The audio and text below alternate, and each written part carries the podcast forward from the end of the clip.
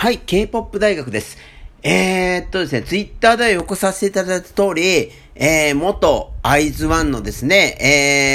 えー、チェ・ユリ様のですね、ファーストソロ、まあデビュー曲ですよね。グラッシーの、えー、MV と楽曲が先ほど解禁になりました。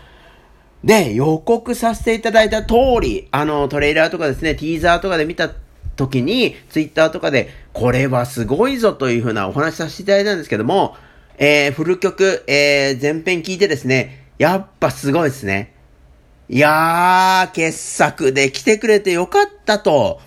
あのー、以前ですね、えー、っと、やっぱりあの、XYZ1 というか、元 IZ1 のウンビ様のドアに関してもこれがどれだけ優れているか。いわゆるその、ポップミュージックにおいて、あの、セクシャリティをどうやって落とし込むかという手法において、本当に優れた楽曲が、あの、海様の、えー、デビュー曲のドアっていう楽曲だよっていう、あの、ボイス考察をさせていただいたので、そっちももしよろしければ、一緒に、えー、聞いていただけたらと思うんですけども、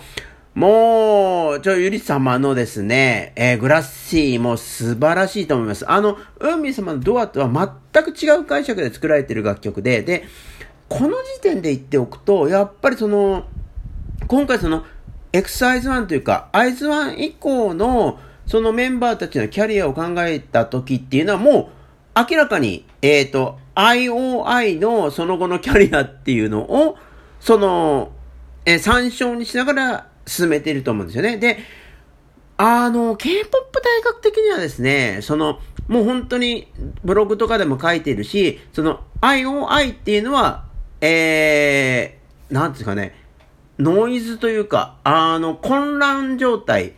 混乱をその表現したグループであるし、それを、それを受けた上での、そのアイズワンっていうのはそういう混乱ではなくて、あの、そこに、えっ、ー、と、緊張、緊張というかですね、テンションというか、一つの世界観をどうやって集約させていくかっていうことを、あの、IOI をがあったからこそ学んで作られた、えー、グループっていうのがアイズワンだっていうのはずっとお伝えしてるんですよね。で、その、やっぱりその、K-POP 大学は本当にその、IOI 解散の後の、もう、その後ですね、本当に、各メンバーは、その、プロダクションごとに散り、散りになって、そのプロダクションが始めたグループに参加することになったんですけれども、もう、あの、もうご存知だとは思うんですけども、本当に様々なグループ活動っていうのは、その後のグループ活動っていうのは、非常に暗礁に乗り上げていて、あの、なんですかね、宇宙少女とか、えー、っと、まあ、宇宙少女に関してもずっとブログでも、あの、日本で一番詳しい、えー、考察をテキストで書いていたりとか、えー、まあ、多分本当にこれは、は、あの、世界中探してもないと思うんですけども、セジョン様の素晴らしい音楽活動に関しては、ググダンも含めて、いろんなことを書いていたりとか、あの、ダイヤに関しても書きましたし、様々な形で書いてるんですけれども、やっぱりその、なんだろう、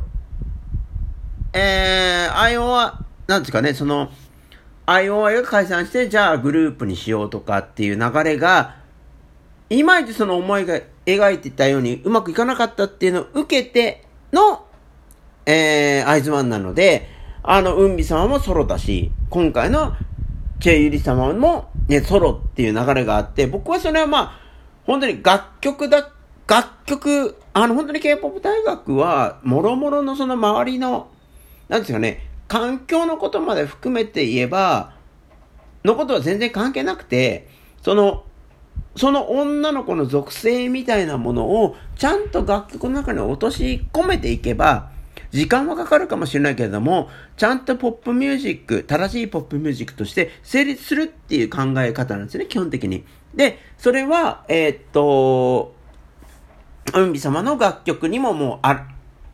明らかにその思いが込められているし、で、今回のチェユリ様の、えー、グラッシー、あるデビュー曲の中にもそれは込められているっていうのが K-POP 大学のそのベーシックな考え方なんです。で、えー、ツイッターとかでも言いましたけども、今回のですね、チュユリ様のグラッシーは、まあ、もう、鉄頭鉄尾、音、えーと、楽曲の構造としては、もう完全にシティポップなんですよね。で、あの、まあ、もうシティポップっていうだけで、ああっていうふうに話が通じる方もいらっしゃると思いますし、シティポップってなんじゃらほいっていう方もいらっしゃると思うんですけれども、あの、なんですかね、えー、っと、簡単にでも、シティポップっていうのは、1970年代から80年代において、えー、っと、日本の、あの、まあ、細野晴臣さんとかですね、あの、ティンパンアレイって呼ばれるような、本当にその天才的なプレイヤーたちが、あのこれ、ここ、ここ、間違えてほしくないんですけれども、その、今は結構、シティポップっていうと、あ、日本がお本当に日本が最先端で、あの、というのは、海外で5、6年前から、えー、っと、日本の、日本、日本の音楽で素晴らしい音楽がこんな1970年代にあったんだよっていう文脈で語られているので、あので、特にですね、海外においては、いわゆるもう本当に有名になりましたけれども、竹内まりやさんのプラスティックラブっていう曲が、まあ、ものすごくバズったので、あの、その経由でも、あの、そのシティポップを捉えてる方は、ともするとですね、あの、日本で生まれた音楽なのかなっていうふうに思われる方もいるかもしれないんですけど、でもそうじゃないんですよね。あの、1970年代の前半に、その、まあ、いわゆる西海岸、あの、アメリカですよね。アメリカのサンフランシスコとかで生まれた AOR っていう、あの、音楽ムーブメントがあるんですけども、まあ、それを、あの、目ざとい、その、細野晴臣さんとかですね、様々な、その日本のミュージシャンの方々が、本当に、まあ、その当時はあれですよね、今は本当にあの、J-POP は、K-POP 大学においては J-POP は死んだって言ってるんですけれども、その、なぜ死んだかっていうと、洋楽、海外の音楽をどうやって再解釈して、あの K-POP 大学的なものを入れると、編集力って言うんですけれども、海外のあの素晴らしい音楽をどうやって編集力を使って、えー、消化するか、新しいものとして提出するかっていう編集力っていうのを、えー、1970年代の日本のミュージシャンの方々は、本当に繊細に、本当にもう本当にノイローゼになるくらい、あのー、突き詰めていたので、で、その流れの中で、その、海外において、特にあの、アメリカにおいて生まれた AOR っていうような楽曲のジャンルをじゃあ、日本人がやるとしたら、も、もっとそれをですね、もっとそれを深めていったらどういう音楽になるんだろうっていうことで突き詰めていった結果生まれたのが、で、あの、AOR とかですね、いわゆるその、そこの1970年代初頭に生まれた、その、西海岸で生まれたジャンル自体は、結構その、アメリカでは、生まれたはずですよね。もともとのオリジナルのアメリカでは1970年代の終わりにちょっともうほぼブームとしては終わってしまってディスコの方に行ったんですけども日本ではもう突き詰め方がその編集力がすごかったのでもうあの本国のアメリカを超えるぐらいでこの本国のアメリカを超えるくらいって言い方はもうこの K-POP 大学のえー、ボイス考察を聞いていただいてる方々だったらお分かりの通り、もう今の K-POP の状況と同じなんですよね。K-POP が、そのいわゆる海外の、あの、一番新しいダンスミュージックのグループとか音楽のトレンドをどうやって取り込んで、どうやって新しいものとして聞かせられるのかっていう編集力を追求した結果、今現在、えー、っと、世界中で最も優れたポップミュージックになったように、1970年代のそのあの J-POP の担い手の方々っていうのは、その海外の最先端の音楽をどうやって再編集するのかっていうことで、そのシティポップが生まれたってことで言うと、その1970年代に生まれたシティポップと、今、1900、あの、K-POP 大学は2015年以降の K-POP の流れを K-POP ルネッサンスと呼んでいて、そこから K-POP が、あの、世界で最も優れたポップミュージックになっていったっていう話をずっとしているので、その流れで言うと、本当に1970年代に J-POP の優れたミュージシャンたちが、あの編集力を発揮してシティポップが生まれたように、今の時代においては、その K-POP の優れたミュージシャンたち、それと、あの、今回のですね、あの、チェリー様を含めて、優れたプレイヤー、あの、演者たちが、あの、どうやって最も優れた楽曲を新しい音楽として聴かせるのかっていうことにおいては、まあ、掃除系なわけで、そこがまあ、あの、今回のその、チェイユリ様のですね、あのグラッシーの意味合い、もう本当に意味合いのところなんですね。というのはですね、あの、えー、っと、まあ、J-POP の環境というか、様々な、俯瞰して様々な音楽を聴いてる方は、お分かりの通り、もう、なんですかね、シティポップっていうジャンル自体は、あのもう、本当に J-POP でも様々な形で、えー、表現されてるんですよね。もうこの4、5年においては。まあ、あの、代表的なところで言うと、ナルバリッチもそうだし、ネバヤン、あのネバヤングビーチもそうだし、あのヨギニューウェーブスっていう、まあ、これはあのバンド系だったりするんですけど、まあ、フレンズとか、あの今回の女優様が、その女性ボーカルであるってことで言えば、フレンズなんかもそうですよね。で、あの、なんだろう、アイドル的なくくりっていうことで言うならば、あの、声優のですね、上坂すみれさんなんかも、あの、ノーフューチャーバカンスっていう曲で、これはもう2018年の楽曲ですけども、まあ、あのー、シティポップをネタにした楽曲をやってるし、本当にあの、K-POP 大学が敬愛してやまない、あの、瞳とい様、あのー、本当に瞳とい様の、あの、シティダイブっていうアルバムは、本当にあの J-POP の歴史に残る大傑作だと思うんですが、もう、この瞳とい様の2000、これ、シティダイブっていうアルバムは2012年、今からもう8年9年前にリリースされたアルバムなんですけれども、まあ、ここでもう瞳とい様は、もうシティポップを私がやるんだと。シティポップ的な世界観こそが、あの、これから鳴らされるべきポップミュージックの正しい形なんだっていうことを言っててですね、まあ、これがもうほぼ J-POP というかですね、いわゆるですね、その C-POP を女性アーティストがどうやって表現するかっていうことにおいて知りたい。これまでどういう試みがなされていたのかっていうのを知りたい方は、もうこの瞳とい様の9年前ですよ。9年前のこのシティダイブっていうアルバムを聴いてもらえばいいんですけど、まあ、そういう流れがあるので、日本人である僕ら、K-POP 大学を含めて僕らにとっては、なんていうかな、シティプであるっていうことが、それ、なんていうか、そこまで新しい試みなのかなっていうのは、絶対あると思うんですよね。で、僕自身もあるんですよ。でも、そこが、あの、今回の、あの、チェユリ様が、あ、こういう更新の仕方があるんだというか、あ、これをやらなきゃいけないんだっていうのを、鳴らしてくれた、見せてくれてるっていうのが、本当に素晴らしいっていうのがこのグラスティなんですよね。で、その、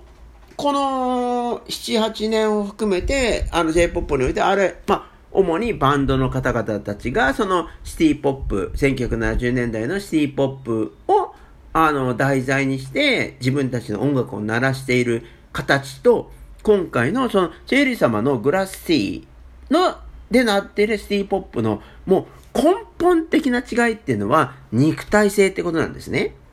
その、いわゆるその、J-POP、あの、バンド形式で1970年代のそのシティポップ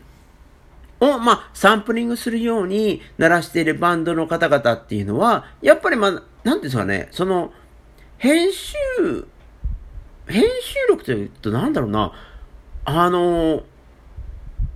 基本的に、あの、僕は、あ、すごい優れた楽曲だなと思いつつ、何か違和感があるなと思っているのは、その、1970年代になったシティポップの、あの、根本的な意味合いっていうのを外して、いわゆるまあ、コード進行であるとか、そこでレイヤーされるトラックの作り方であるとか、そういうものだけを採用しているっていうところが、なんか、なんか、うん、すごく気も、聞いてて気持ちいいけど、え、それだったら1970年代の、あの、元々のオリジナルのシティポップ聞くよなっていう感じがずっとしてたんですよね。で、それは、まあ、それは本当に僕が敬愛する瞳、トイ様のシティダイブでも同じで、何かが欠けていると。その、1970年代に構成を期した。で、最も優れたポップミュージックとなったシティポップっていうのがあって、それを今の時代、時代に鳴らすことにおいて、あれ？何かが足りないんだけど、それは何なんだろうっていうのは、多分多くの方々が思ってることだと思うんですよね。で、今回のですね、あの、チェ・ユリ様は、あの、そこのミッシングリンクというか、あ、これが足りなかったんだっていうことを、もう、見事に表してくれてるんで、僕、あの、僕は感激しちゃったんですよね。で、その K-POP とシティポップっていうことで言うと、もう、あの、いろんな K-POP 聞いてらっしゃる方は、いやいやいやいやいや、2年前に、あの、ゆきか様ですよね。ゆきか様が、あの、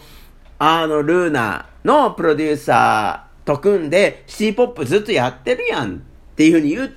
と思う、と思われると思うんですよね。でも、あの、これずっとお話してますけれども、もう、あの、ゆきか様のシティポップの捉え方っていうのは、まあ、本当に、まあ多分ですね、あの、プロデューサーのジェイダン・ジョーン氏が、あの、J-POP が好きっていうこともあると思うんですけども、まあ、見事に、この、7、8年においての J-POP において1970年代のシティポップをどう捉えるかっていう枠の中でやってることになっちゃってるんですよね。で、だから、すごくあの、なんだろう、そういったあの J-POP シーンにおけるあのシティポップ、ルネッサンスのバンドも K-POP 大学が好きなんですけども、いや、それだったらオリジナルでいいし、それは結構ノスタルジックなものであって、2020年代にならされるポップミュージックの形としては弱いんじゃないかっていうふうに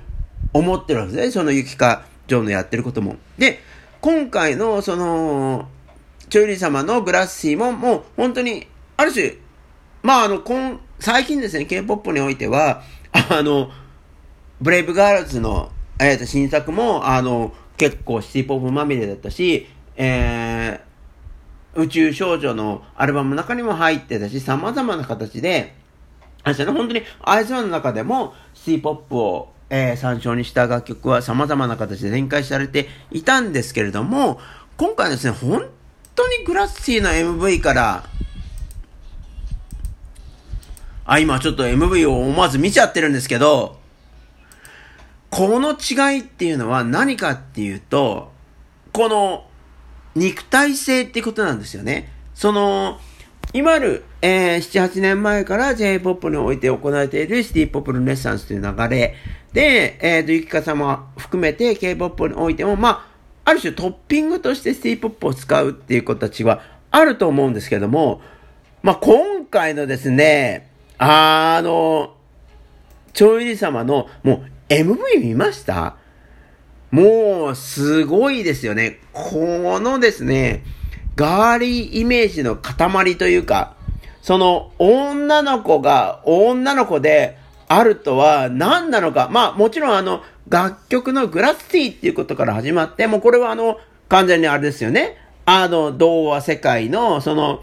ガラスの靴を履く女の子がどこへ向かうのかっていうことで言うならば、もう完全にこれは、あの、ガーリー、少女であることっていうのは何かっていうことを完全にそのイメージした楽曲なんですけども、この、この MV のガーリーイメージの洪水に、その、僕はもう感動してしまって、で、その、それのみならず、その、この、グラッシーで表現されていること、そのシティポップ的な音と、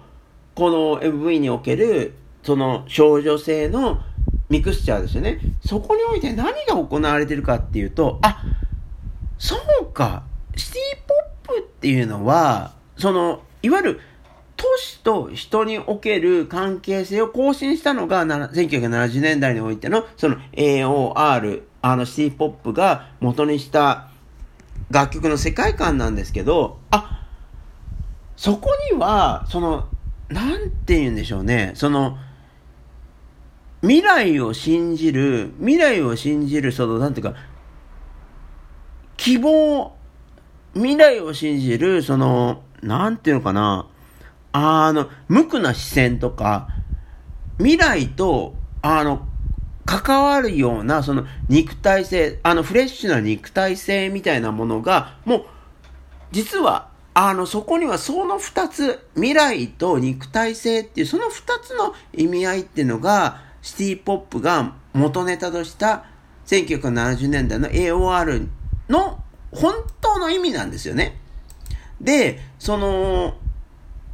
1970年代にその元々のその肉体性であるとか、その未来への意志っていうもので、それをコンセプトとして鳴らされた音楽を研究したその優れた1970年代の日本のミュージシャンたちは、まあ、本当に確かに、例えばコード進行であるとか、トラックの作り方であるとか、えー、ミキシングでの音の鳴り方であるとか、そういうことは本当にそれを進化させた形ではあるんですけども、やっぱり元々のシティポップ、元々のシティポップが参照にしたあの1970年代における AOR というその音楽の中で鳴っていたはずの未来への眼差しとか、それを肉体化する。で、その AOR、1970年代の AROR 自体は、あのー、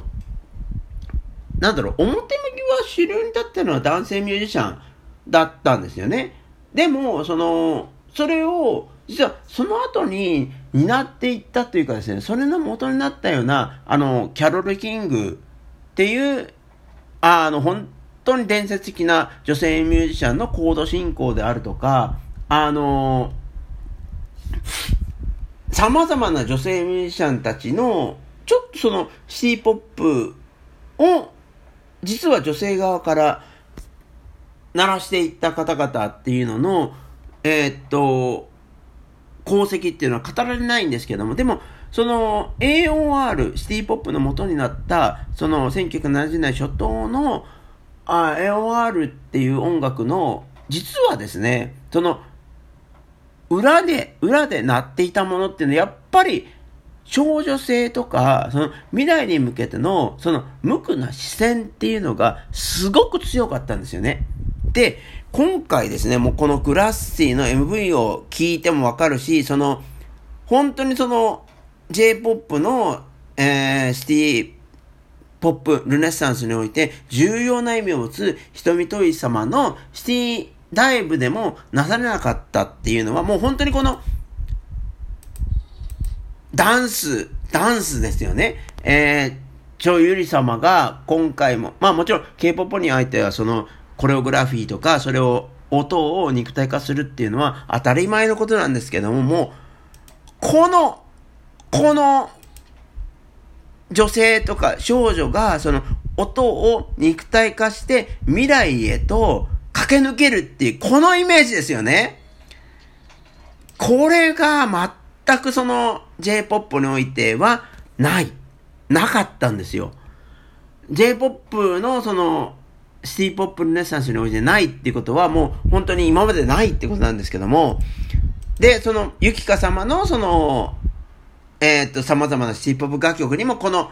未来へ向けて少女が駆け出していくためのその BGM としてのシティポップって視点はなかったんですよね。で、それはもうずっと話してますけれども、元々の、えー、シティポップの元々になった AOR の意味合いとか意味性で言えば、その未来へ向けて駆け出していくっていうその肉体性のイメージっていうのが絶対に必要なんですよ。それがですね、この、今またちょっと MV 見ちゃいますね。やばい。やーばい。ひえー。今回ですね、この、ちょゆり様のこのグラッシーを作ったスタッフも、えー、ちょゆり様自身も、まあ、シティポップ、あの根本となる楽曲の構造はシティポップなんだけど、もうそこをもっとディックして、もっとちゃんと再構成して、もっと編集力を、そのジャンルとかこの音の中に探っていったらこうなるんだってですね、もう、これは、もう言っちゃいますけど、究極の、究極のシティポップの、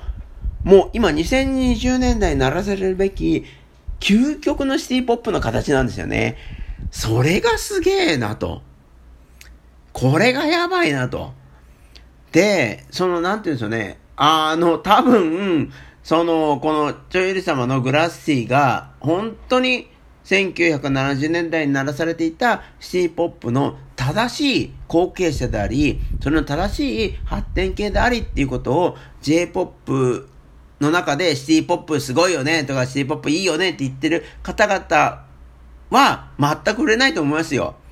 で、その K-POP の中でも、まあ最近、えー、シティポップやるよねとか、ゆきかちゃんのシティポップいいよねっていう方々も、その、この超ゆり様のグラッシーのとんでもない凄まじい奇跡について語ることは多分その K-POP 大学以外はないですよ。もう悲しいかな。悲しいことに。でも、あの、もし、この、ボイス考察を聞いていたいただいている方がいらっしゃってですね、あの、もうこれ、えー、超ゆり様が今鳴らしてる音、鳴らし、えー、見せているビジュアル、その彼女が肉体化しているコログラフィー、これ全部正しいんです。本当に正しいことなので、